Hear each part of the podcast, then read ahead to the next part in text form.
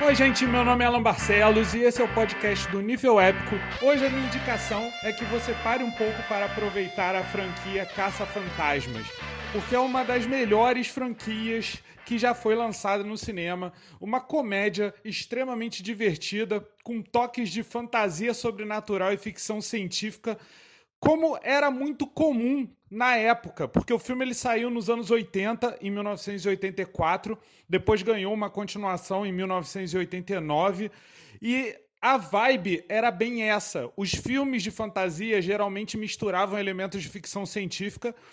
Alguns eram mais sombrios, outros geralmente eram mais bem-humorados. O Caça-Fantasmas foi na onda do bom humor.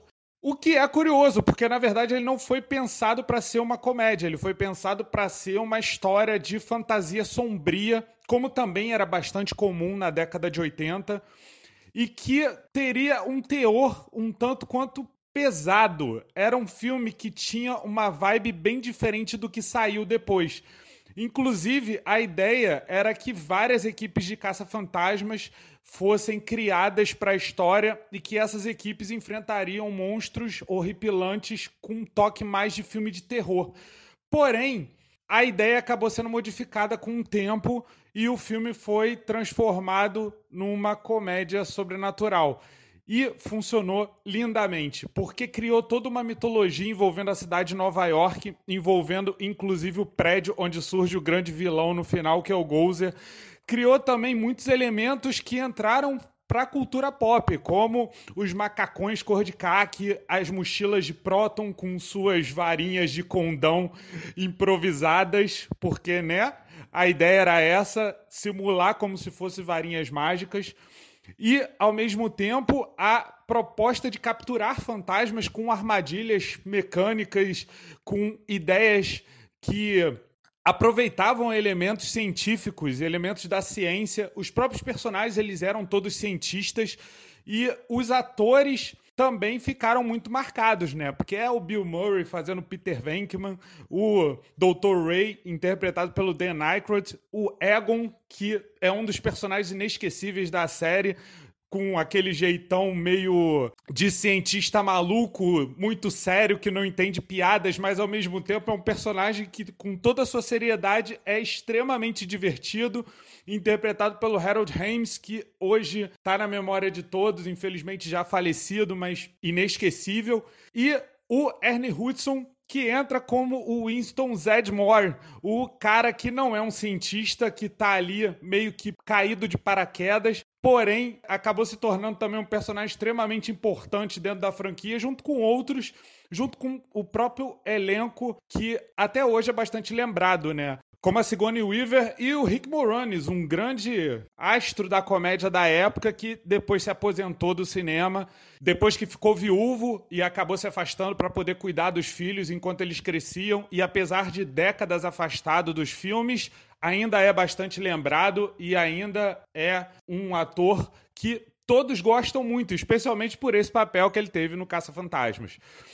E como não lembrar do grande boneco de marshmallow gigante, o Sr. Stay Puff, que o Dr. Ray, sem querer, acaba invocando porque achou que era algo que não faria mal a eles e no fim das contas chega destruindo Nova York e pisando em tudo.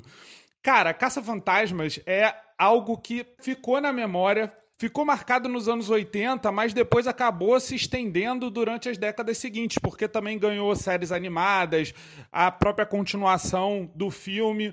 Teve o remake que veio em 2016 e agora recentemente ganhou também uma continuação oficial, o Caça-Fantasmas 3, que saiu com o título de Ghostbusters Mais Além, dirigido pelo filho do diretor original. Porque os filmes dos anos 80 tinham a direção do Ivan Reitman e agora o Ghostbusters Mais Além vem com a direção do Jason Reitman, que é um grande diretor de cinema da atualidade, com filmes como Obrigado por Fumar, Juno e Amor Sem Escalas no currículo, e que traz uma continuação dessa franquia clássica do cinema. Com uma nova roupagem, porém com um aspecto meio de remake, porque eles aproveitam ideias do filme original, especialmente o primeiro filme, para contar uma história nova sobre uma mãe com seus dois filhos que precisam mudar para uma cidadezinha do interior, onde eles acabam descobrindo que existem alguns segredos na família deles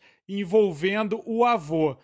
O filme ele é basicamente focado nas referências ao original e no tom de homenagem, mas ao mesmo tempo é uma coisa completamente nova e é muito divertido. O elenco é muito bom, tem o Paul Rudd e a Carrie Coon, mas também tem alguns novos nomes. Tem uma cara conhecida que é o Finn Wolfhard, que é um dos atores do Stranger Things.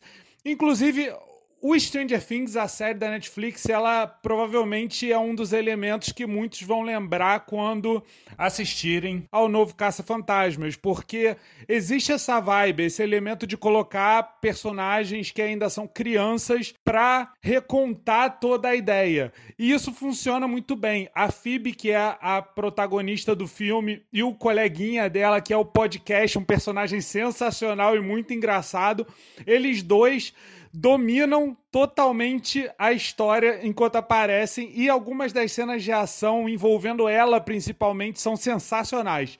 A cena que eles estão no Ecto 1 perseguindo um fantasma e tentando capturar ele com a Fib do lado de fora, usando a mochila de prótons para disparar o canhão e tentar pegar o fantasma e quase destruindo a cidade toda, é muito maneira. Só essa cena já deixa bem claro a vibe desse novo Caça-Fantasmas. Que é um caça-fantasmas com bastante ação e com bastante humor, bem com aquela cara dos caça-fantasmas antigos. Por isso eu deixo aqui como dica esse retorno da franquia Caça-Fantasmas. Oficialmente esse filme Mais Além é o terceiro filme. Houve aquele filme de 2016 com um grupo de mulheres sendo caça-fantasmas, mas aquele filme, ele é um filme legal, porém ele é um derivado, ele não é conectado com a linha principal. Esse filme novo, não, ele é ligado aos dois primeiros, é uma continuação. O tom de homenagem é, obviamente, e principalmente ao Harold Ramis, que é um dos idealizadores da franquia Caça-Fantasmas, um dos responsáveis por tudo isso existir e que infelizmente nos deixou em 2014. Por isso o filme não poupa homenagem a ele. E esse tom de homenagem prevalece em todo o filme, tem alguns momentos inclusive que dá vontade de chorar. Caça-Fantasmas, inclusive, apesar de sua cara nova, ainda continua explorando os mesmos temas que explorava lá na década de 80, que é enfrente seus medos. Mesmo se você estiver enfrentando uma tempestade ectoplasmática que surge do nada e que invoca um deus antigo que vai destruir tudo e trazer o apocalipse. Porque o objetivo dentro de toda a comédia é esse: é mostrar que todos têm medo do desconhecido, mas mesmo com medo, você tem que ir lá e enfrentar. E ao mesmo tempo, é uma série que tem uma mensagem muito forte de apelo à ciência e que ainda é uma mensagem muito atual, que é acredite e confie nos cientistas. Por isso, Caça-Fantasmas ainda continua uma franquia tão relevante e agora está vindo com esta continuação mais além, que não só é relevante, como é extremamente divertida, maravilhosa.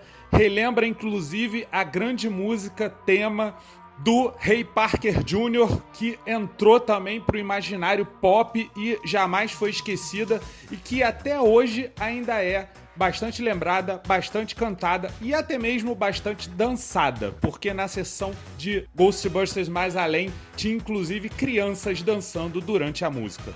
Esse é o impacto de Caça-Fantasmas e é por isso que é uma franquia que merece ser lembrada com todo carinho e guardada no coração. Se você não conhece, conheça. Se você conhece, assista, reassista, divirta-se, aproveite eu recomendo fortemente, eu sou muito fã de Caça Fantasmas, fiquei muito feliz com esse filme Caça Fantasmas Mais Além e com o que eles contaram e com a forma como eles contaram. E certamente ele ainda pode render algumas boas continuações do universo dos Caça Fantasmas, porque certamente eu gostaria de ver. Fica aqui a minha dica.